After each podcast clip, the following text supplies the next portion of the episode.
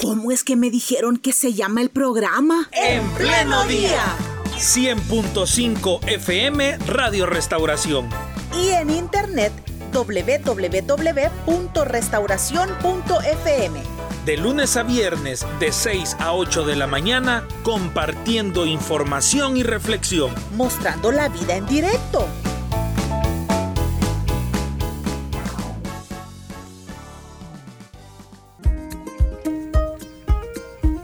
Pues esperamos que este tema sea de mucha ayuda para nosotros hoy. Conducta en niñez y adolescencia, debido a todo el proceso que estamos viviendo en nuestro país, luego de venir de una pandemia, cuáles son las conductas que están presentando nuestros niños y adolescentes, las conductas que pueden presentar a futuro, luego de todo lo que ellos están viendo en su familia.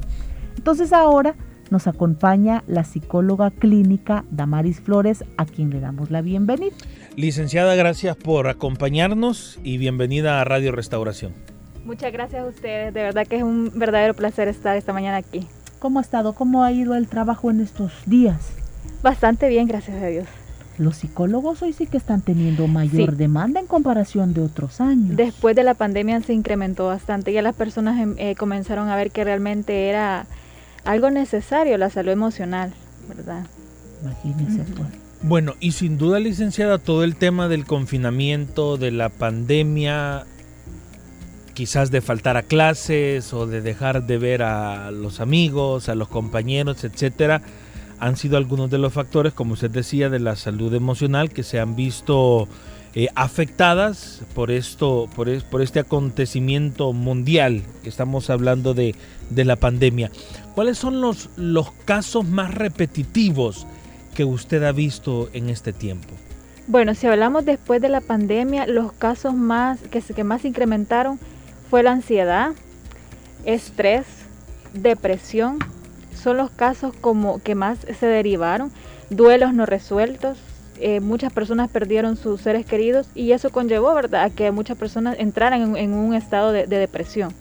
Son como los trastornos, por decirlo así, que más se incrementaron después de, la pandemia. Ya si hablamos en temas de niños y adolescentes, hay muchos jóvenes y niños que ahora eh, el tema social, ¿verdad? Si antes les costaba socializar, ahora se han retraído mucho más, porque el tema de estar confinado, ¿verdad? De, no ir eh, socializar, ir a la escuela, eh, se ha incrementado también un trastorno de ansiedad social, ¿verdad? Les cuesta poder eh, entablar una conversación, les cuesta poder socializar. Hay, hay, hay personas o hay jóvenes que ya tenían esa tendencia, ¿verdad? Eh, de, ansiedad social tal vez, y ahora pues se ha incrementado mucho más porque ya no se estaba socializando. Entonces, ¿cuál es la conducta de niños y niñas frente a esa no socialización? La conducta, bueno, si hablamos, ¿verdad? Eh, desde la niñez podemos ir viendo cómo, cómo va, a ir, va a ir siendo el niño, cómo es la conducta del niño, cuál es la personalidad. Vemos niños bastante hiperactivos, ¿verdad? Que socializan bastante bien, pero hay niños que desde pequeños eh, son bastante retraídos, ¿verdad? Entonces van creciendo, llegar a la, a la adolescencia, de por sí en esta etapa de la adolescencia los jóvenes tienden a, retraerse mucho en, tema familiar. Si ustedes se fijan, siempre están en su cuarto. Sí. ¿Verdad? Casi no salen a, entablar conversación con su familia, pero depende mucho siempre de la educación que se le vaya dando en casa. Si desde pequeño se va eh, estimulando, educando al pequeño para que cuando sea adolescente, ¿verdad? Eh, no tenga esos problemas de poder socializar. Ya hablando de conductas, eh, podemos ver un niño retraído, un niño que le cuesta hablar en público, por ejemplo, que se pone muy nervioso, puede entrar incluso síntomas de ansiedad, eh, que se puede quedar callado frente a un público, o, en casos también son niños que sufren de bullying, ¿verdad? Algo que se está dando también bastante, porque se ven, eh, son víctimas, ¿verdad? De, de jóvenes o de niños que son mucho más hiperactivos, se ven, son posibles víctimas. Licenciada, ¿y este, este cambio en la conducta o en el comportamiento de niños y niñas es algo, a ver, ¿cómo, cómo decirlo? ¿Es algo que ya se modificó para siempre? Es decir, digamos, si antes eran muy dinámicos, muy alegres, de, mucho de socializar, pero debido quizás al, al, encierro, la pandemia, la pérdida de un ser querido, ellos se hicieron un poco más retraídos, callados. E, ¿Es algo que ya quedaron así siempre o puede volver a modificarse y volver a su estado original? Aquí es importante identificar qué ha pasado también, ¿verdad? Si estamos hablando que ha habido un duelo en casa, es que realmente la pandemia afectó, que hubieron otros factores que afectaron en el hogar, entonces aquí también es importante evaluar esa parte, porque desde ahí se parte a trabajar en sí el problema. El problema no es que el joven decidió ser así o, el niño, sino que hay un factor que lo determinó y que lo llevó a esa conducta que él está teniendo actualmente. Entonces, sí, primero es de identificar, ¿verdad? Si sabemos que hubo un duelo y después de ese duelo, perdón, de, la muerte de un ser querido, eh, el niño cambió totalmente su conducta, entonces se trabaja específicamente el duelo, porque no es que él, decidió cambiar esa conducta, sino que hay un factor que lo llevó a, este cambio.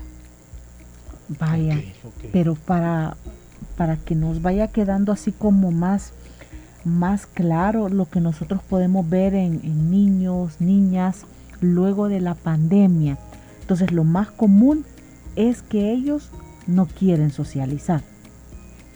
Sí, bueno, eh, va a depender de los factores, como le menciono, las situaciones que ha pasado la familia, pero temas de comportamiento también podemos ver en niños, cómo lo reflejan los niños. Eh, ellos no lo van a hablar, no lo van a mencionar, no van a decir muchas veces, me siento de esta forma, o van a expresar sus emociones.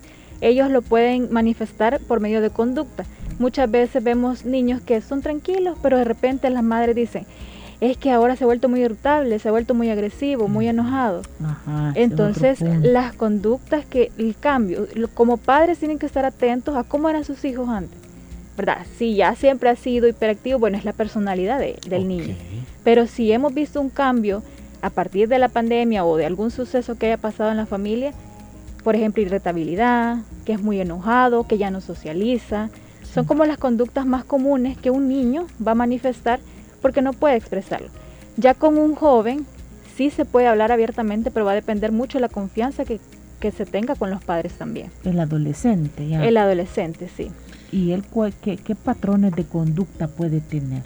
Normalmente en los jóvenes siempre es el aislamiento, ¿verdad? Y si generalmente no se tiene buena comunicación con los padres, pues él va a acudir a amigos o se va a retraer y no, no va a mencionar mayor lo que está sintiendo, ¿verdad? Aunque con ellos es más fácil poder entablar una conversación, pero también es de entablar esa confianza, de crear vínculos sanos con el joven para que pueda expresar lo que está sintiendo.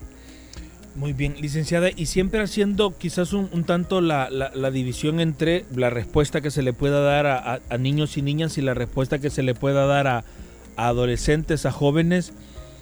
¿cuáles podrían ser algunas recomendaciones de intervención de emergencia, voy a decirlo así, cuando mamá, papá, los abuelos, los tíos, los encargados en la casa identifican un cambio de conducta? Y digo quizás una intervención de emergencia antes de buscar a un, a un profesional de la psicología. Sí, bueno, si identificamos, ¿verdad?, que hubo un suceso en, en, en casa, por ejemplo, vamos a mencionar la muerte de un ser querido, siempre es importante que también los padres eh, mantengan la calma con respecto a lo que ha pasado, ¿verdad? Muchas veces si, si los padres no están bien, obviamente los niños tampoco lo van a estar. Primero tienen que trabajar los padres en sí, en las emociones que están sintiendo. También es importante validar las emociones del niño o del joven. Muchas veces podemos ver triste al niño o al joven, pero le decimos, ya, ya, ya, levántate, ¿verdad? O ya, eh, deja de llorar. Pero muchas veces cada quien va a llevar su proceso de manera diferente. Tanto el adulto, el niño, el adolescente, va a llevar su proceso, si hablamos de, de la muerte de un ser querido, lo va a llevar de, de manera distinta, ¿verdad? Cada quien lo va a canalizar de una manera distinta. Entonces, importante comprender, validar las emociones del niño, del adolescente. En el caso de los adolescentes, algo que suele suceder mucho creo que en los padres eh, que se regaña mucho tal vez, que no se les da la comunica no se les da la apertura, la confianza y lo que realmente el joven está buscando es aceptación, ¿verdad? Si como padres no se les no se les da esa aceptación, no se eh, tal cual como ellos son no se les acepta, ¿verdad? Ellos van a crear un rechazo hacia sus padres. Por eso es que vemos mucha rebeldía eh, en los adolescentes, porque no nos tienen una confianza con los padres, porque siempre hay un rechazo en cuanto a las conductas que tienen los jóvenes. Acuérdense que es un cambio de niño a adolescente, se cambia cambian totalmente, ¿verdad? Su, su conducta. Vaya, mire, Damaris, esto lo vemos ahora hablando de lo que sucedió luego de la pandemia, ¿verdad? Que ya, bueno, no es que la pandemia haya pasado, pues, pero luego de lo más fuerte cuando estuvimos en cuarentena y todo. ¿Cuáles van a ser las conductas de nuestros niños, niñas, con lo que hoy estamos viviendo nosotros, con el régimen de excepción? Lo que los niños y niñas están viendo en la calle, tal vez quizás en su mismo hogar, han sido testigos de la intervención policial. Entonces, ¿qué conducta o, cómo está, estaría procesando todo esto el niño, la niña, el adolescente? Podemos ver que se puede replicar una conducta, ¿verdad? De agresividad. Si lo que el, niño ha, ha evidenciado, ha podido ver, han sido conductas de agresividad, de violencia, puede manifestarlo también de esa forma. Por eso es importante que desde pequeños se les hable a los niños qué es lo que está pasando. Así como en la pandemia, la recomendación fue que se les explicara a los niños qué es lo que estaba sucediendo. Ahorita, con, lo que estamos viviendo el régimen, también es necesario que los padres puedan expresarle a sus niños, claro, de acuerdo a su edad, ¿verdad? No vamos a, si es un niño pequeño no se le va a dar mayores detalles, pero sí se les tiene que explicar qué es lo que está sucediendo. Si, si ellos observaron, ¿verdad? explicarles, mira, esto fue por, esta y por esta razón, ¿verdad? Si es un adolescente, pues también, también se recomienda que pues eh, sí estén al tanto de lo que está sucediendo, pero en la medida de lo posible evitar quizás ver tanto o, hablar tanto o enfocarse tanto en el tema. Ok, y cuando será distinto, por ejemplo, un, niño o una niña que sabe porque de repente estaba atento a los noticieros a un niño o a una niña que, y, debemos decirlo porque nuestra radio llega a, muchos hogares, a muchas, a muchas familias, de, un niño que vive en ese círculo de violencia, que, o sea, que sí, su mamá o su papá o algún conocido es parte de estructuras delincuenciales, él quizás, el sustento diario, voy a decirlo así, lamentablemente quizás sea el, hecho delictivo de alguien que vive en la casa, eh, es, igual la forma en la que se puede procesar lo que hoy estamos viviendo. No, claro que es distinto, ¿verdad? Porque estamos viendo que, bueno, en los niños se manejan bastante por el ejemplo de los padres. Ok. Entonces, si el, el, niño ha crecido en, un vínculo, en un hogar de violencia, de agresividad, va a creer y va, va, va a crecer creyendo que esa es la manera o la conducta normal de vivir, ¿verdad? Muchas veces, por ejemplo, vemos eh, hombres que maltratan, ¿verdad? A una mujer o, viceversa. ¿Qué pasó ahí? En la niñez probablemente es lo que vio toda su vida. Entonces es la manera correcta o la única forma que se le enseñó. Lo ve normal. Sí, lo ve normal, lo se normaliza, ¿verdad? Porque toda la vida se, se vivió en ese entorno, en ese vínculo.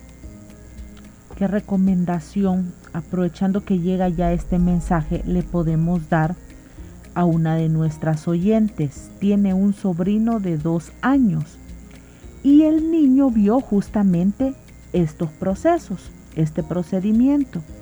Llegaron a la casa y se llevaron al papá. Hoy el niño permanece alerta. Él se pone alerta cuando ve soldados, policías y le dice a la tía, allí vienen, allí vienen, para él los tiene como que si fueran personas malas, los soldados, los policías. ¿Qué se puede hacer en este caso, teniendo el niño dos años? Bueno, en el caso de ellos se trabaja bastante en base a metáforas, a, juegos, a cuentos. Podemos tal vez buscar algún cuento en internet o nosotros mismos crear una historia, ¿verdad? En la que le estemos demostrando al niño que hubo un caso, ¿verdad? Similar al de él y qué hizo esto otro, ¿verdad? cómo lo manejó, de qué, forma se dio, porque con, un niño tan pequeño, ¿verdad? No lo va tal vez procesar de la misma forma, ¿verdad? Pero también estar atentos cuando el niño eh, vea, ¿verdad? Y, y el niño esté diciendo, y vea un policía, por ejemplo, un soldado, explicarle, ¿verdad? Están pequeños, pero ellos van entendiendo. También eh, transmitirles calma, transmitirles seguridad, que ellos sepan que hay alguien ahí y que no les va a suceder nada. Porque realmente lo que el niño está evidenciando en ese momento es, es temor, es miedo. O sea que se le generó un trauma. Sí, se le generó un trauma. Entonces este niño, si, si no se trata en, estas edades, va a crecer tal vez con una fobia a ver un policía, a ver un, un soldado. Entonces desde ya se le puede empezar a hablar al niño cuando él se ponga alerta, cuando él esté con temor, acercarse a él, darle seguridad de que todo está bien y que no le va a suceder nada. Perfecto. Otro de los detalles, licenciada, que, nos, nos, gustaría ahondar más es eh, respecto al, al, al papel que podrían jugar, por ejemplo, ahora que ya estamos tratando de volver a la normalidad, los que lo, los profesores, los maestros en nuestra congregación, en nuestra iglesia, eh, tenemos líderes y lideresas que de repente eh, un par de días a la semana, un par de horas tienen contacto con, con, con estos niños y niñas. ¿De qué forma eh, podríamos brindarle a estos adultos, voy a decir así, algunas recomendaciones para tratar con niños que ya identificamos que puedan tener algún tipo de eh, trastorno o de modificación en su conducta? Sí, el primer punto importante es no rechazar, ¿verdad? Creo que muchas veces cuando vemos un niño demasiado inquieto, con conductas quizás diferentes a las de los demás niños, lo primero que se hace es regañarlo, uh -huh. ¿verdad? Pero no se entiende realmente el, el por qué, el detrás. Entonces aquí también es importante como maestros que ya identificaron, bueno, que, un caso, que es un caso tal vez diferente o que el niño tal vez antes no era, no era así o que es muy retraído, también son conductas que no son normales o no deberían de ser tan normales en los niños. Cuando identificamos estas conductas también es importante hablar con los padres, indagar un poco más qué está sucediendo en el hogar, sí. ¿verdad? Porque muchas veces los padres pueden creer que es normal algo que esté viviendo en el hogar, pero ya le está afectando al niño. Uh -huh. Cuando vemos cambios de conducta en los niños, porque algo en el hogar está pasando.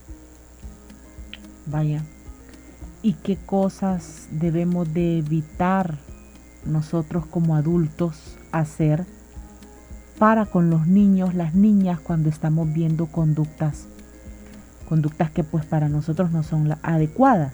¿Qué cosas debemos de evitar hacer? Como lo decía anteriormente, es importante que validemos la emoción, las emociones de los niños o los adolescentes. ¿Verdad? No rechacemos, entendamos que cada quien es un mundo totalmente diferente y cada quien reacciona ante los factores que, que, podamos vivir de una manera diferente. Nosotros como adultos reaccionamos diferente, los niños van a reaccionar diferente también. Entonces entender esa parte de la empatía, ¿verdad? Que su hijo es diferente a usted, que él también necesita expresar. Muchas de, de las consultas que llegan de los adolescentes a veces es, es que no me, mis papás no me comprenden es que mis papás no me escuchan, es que mis papás no, no me quieren o no validan mis emociones, ¿verdad? Siempre hay un rechazo. Entonces, eso ¿qué es lo que hace? Un desapego eh, contra el, el, padre y, el hijo. Bueno, cambio un poquito la pregunta también. ¿Cómo el joven va a entender que es importante para el adulto que sí le está comprendiendo el adulto? O sea, ¿cuáles pueden ser las maneras en que el adulto este, trate al joven? Bueno, ya hablando de un adolescente, de un joven, como lo mencionaba, lo que el joven busca siempre va a ser aceptación. Claro, claro está que vamos, siempre como padre se va a poner reglas, ¿verdad? Que él debe de entender que hay reglas en el hogar, pero que también se le acepte tal cual es, ¿verdad? Los gustos del joven, que se, también se les dé esa apertura, esa confianza de poder expresar lo que ellos sienten que, hablen dentro del hogar, que tengan voz y voto dentro del hogar, ¿verdad? Siempre respetando, ¿verdad? Sabiendo que la autoridad en el hogar son los padres. Perfecto. Licenciada, creo que no voy a usar las palabras más adecuadas, pero usted me ayuda a definirlo mejor. ¿Puede un, un, un acontecimiento como este que hablábamos de, de la pandemia o del régimen de excepción retroceder en aspectos como el habla, o retroceder en aspectos como la inteligencia, no sé si decirlo así, la inteligencia que un niño pueda tener en la escuela? Sí, en cuestión de, del habla, sí, ¿verdad? Si hemos tenido un niño que ya tenía problemas de, de, lenguaje, ¿verdad? Sí, se puede retroceder. Como lo hablábamos también en tema de socialización, hay jóvenes o niños que ya tenían problemas de socializar, ¿verdad? Entonces hubo un retroceso totalmente, ¿verdad? Entonces, eh, en cualquiera de estos aspectos, sí, sí hay un retroceso porque no es lo mismo, no era lo mismo estar en casa, no es la misma educación que se recibía a estar ya en, un salón, ¿verdad? Y en la escuela también bajar notas, ser, eh, no sé si de llamarlo menos inteligente o, o más descuidado, menos aplicado para las tareas también. Sí, tal vez no menos inteligente, sino que, porque la inteligencia no se va a basar específicamente en eso, pero sí tal vez eh, las notas, ¿verdad? Lo podemos reflejar en las notas, ya no, hay la misma dedicación.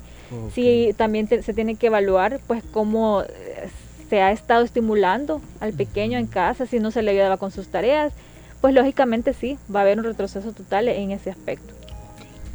Vaya, ya poniéndonos, este, tomando un ejemplo específico. Cuando nosotros vamos a, tratar con los niños y las niñas, deberíamos nosotros de estar bien, ¿verdad? Porque vaya, cuando le, preguntábamos si usted ponía el ejemplo de, del niño que al papá que se lo llevaron, usted nos decía que tal vez con historias podríamos matizar aquello. Pero en ese momentito, la tía de él o el responsable, la responsable de él, o sea, está también viviendo un shock. Entonces, no, tal vez no están ellos en esas condiciones de con tranquilidad para tratar al niño o a la niña. En un entorno así, ¿qué se puede hacer? Sí, bueno, cuando se tiene niños siempre se va a velar por ellos, ¿verdad? Eh, se tiene que mantener la calma como padres. Yo sé que es, difícil, ¿verdad? En cualquier situación que se viva, que sea de trauma para el adulto o para el niño, pero lo, lo esencial sería que se mantuviera la calma, transmitir calma, transmitir seguridad. Sí, como adultos también se tiene que expresar qué es lo que se está sintiendo, llorar si, se requiere, ¿verdad? Si, si siente ese deseo de hacerlo, también expresar sus emociones y explicarle al niño por qué, por qué se está llorando. Es normal, es una emoción normal, no es una emoción negativa. Se llora porque estamos tristes, quizás. Se llora porque no nos sentimos bien en ese momento, pero explicarle, que el niño vea, que el niño comprenda que son emociones naturales, porque muchas veces se vende como el estar triste es una emoción negativa, pero si no, no existiera, no existiera esa emoción, ¿verdad? Son emociones que se tienen que vivir de acuerdo a los sucesos que estamos experimentando. Entonces, aunque creamos que son pequeños, siempre es bueno explicarle. Si en ese momento la mamá o el papá eh, perdió el control, lloró, explicarle al niño, yo lloré o estoy llorando por esta situación, ¿verdad? Y luego mantener la calma y ya pues poder conversar con el niño sobre la situación, ya como lo hablamos dependiendo siempre la edad. Es recomendable, eh, licenciada Damaris, que de repente, eh, porque nos llegaba un comentario el WhatsApp eh, y, en una de las frases que utilizaban esta persona nos decía, tenemos que ser firmes.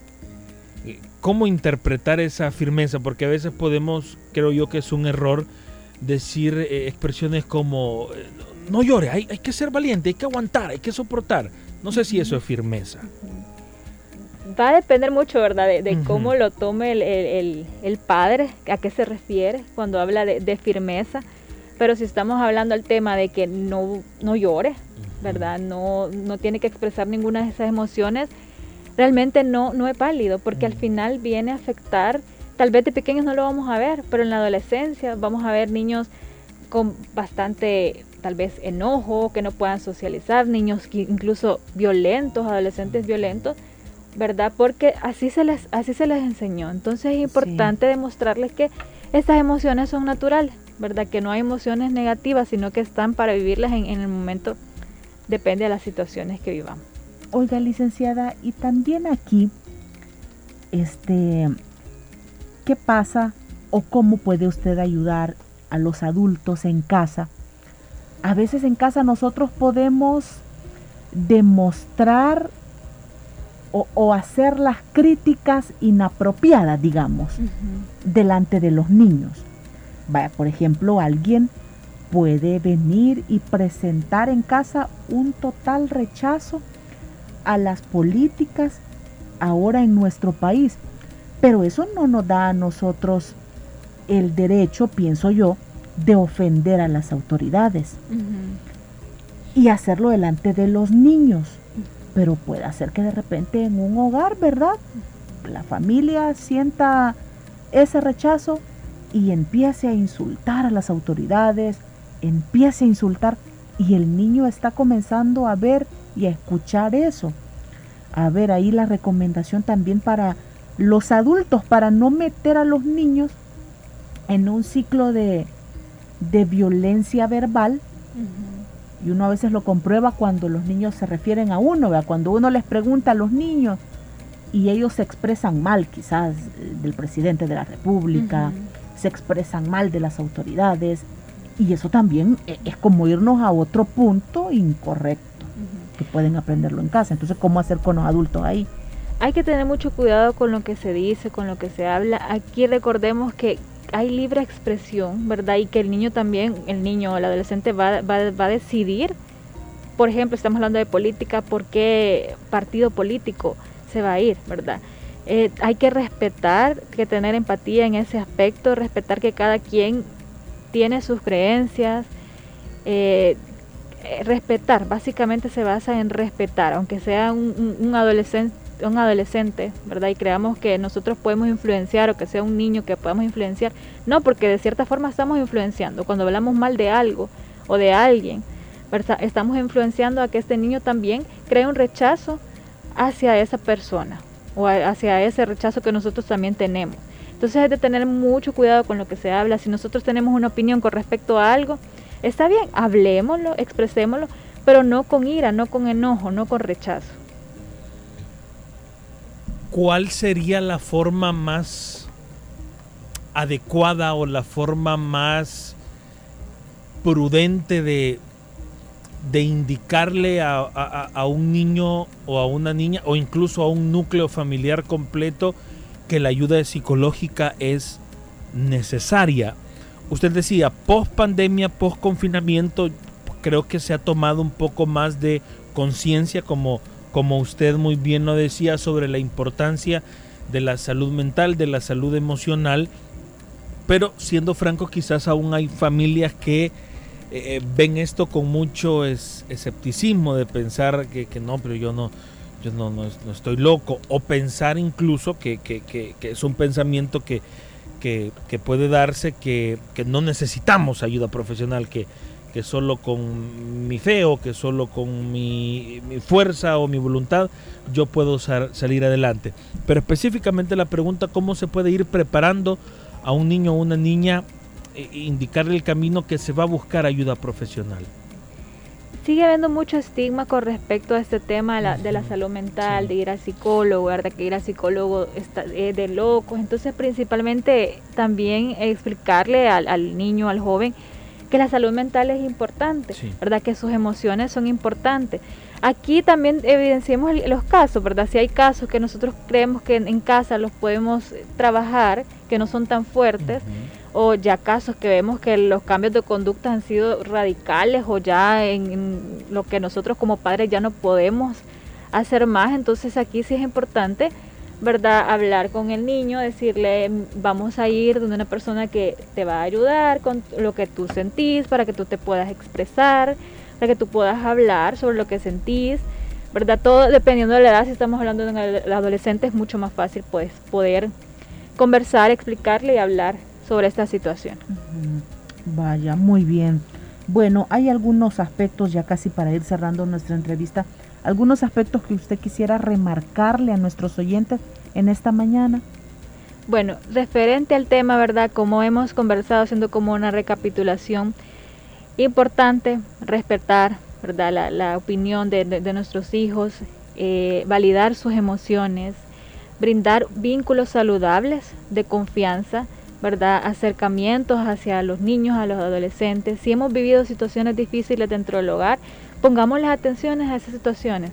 Si hemos visto que los cambios de los pequeños, ya no, cambios de conducta, eh, se han generado después de estas situaciones, ¿verdad? Eh, podemos buscar cómo trabajarlo y si ya sale de las manos de los padres, pues también es importante poder buscar una ayuda profesional, una ayuda espiritual, una, un guía, alguien que pueda orientar también mejor en cualquier situación que se pueda estar viviendo, pero también estar muy atento siempre en los cambios de, los niños, de los adolescentes, no se, no se descuiden totalmente, ¿verdad? De sus hijos. A veces creemos que los cambios de conducta es porque, ah, porque va creciendo, ah, porque ya entró a la adolescencia. Pero hay cambios realmente bastante, que son bastante notables, ¿verdad? Que ya no forman parte tal vez de la personalidad del niño o del joven, entonces hay que estar pendientes como padres también para poderles ayudar. Perfecto, licenciada. ¿Hay alguna forma en la que mm, podamos comunicarnos con usted, eh, alguien de nuestra audiencia que luego de esta entrevista pues haya tomado conciencia, em, haya identificado la necesidad de buscar ayuda profesional? ¿Cómo podemos contactarla? Sí, pueden contactarme al 7772-6926 o en Facebook eh, como Damaris Flores, psicóloga, igual que en Instagram también. Damaris Flores, psicóloga. Muy bien. Bueno, muchas gracias por haber estado en esta mañana con nosotros. Gracias a ustedes, un gusto. Muy bien, llegamos a las 8 de la mañana en punto. De esta forma nosotros nos despedimos recordándole a nuestra audiencia, si llegó tarde la entrevista, que eh, quedan alojadas en nuestras plataformas digitales en nuestra fanpage arroba en pleno día y en Twitter y en YouTube como arroba FM Restauración y más tarde también subimos el SoundCloud de la entrevista completa. Solo quería decirle dos cosas antes de irnos. La primera, que qué bueno es prestarle atención a estos temas y no importa si nosotros tenemos niños o niñas en casa, puede ser que no, pero a lo mejor tenemos vecinos a los que les podemos ayudar. Correcto pero a lo mejor somos maestros, o sea, qué sé yo, no veamos de o no nos quedemos al margen en estos temas, involucrémonos, cómo ayudar niños, niñas, adolescentes, aunque no precisamente estén bajo nuestra responsabilidad. Y otra cuestión, no se olvide, esta es la Semana Mundial de Oración por la Niñez. Únase también en el espacio de las 3 de la tarde, es un buen momento una buena manera de demostrar respeto y amor por nuestros niños, interesándonos en sus situaciones y uniéndonos a estos espacios de oración. Le esperamos mañana, 6 a.m. en punto, si Dios así lo permite. Los queremos mucho y continúe con la programación de Radio Restauración.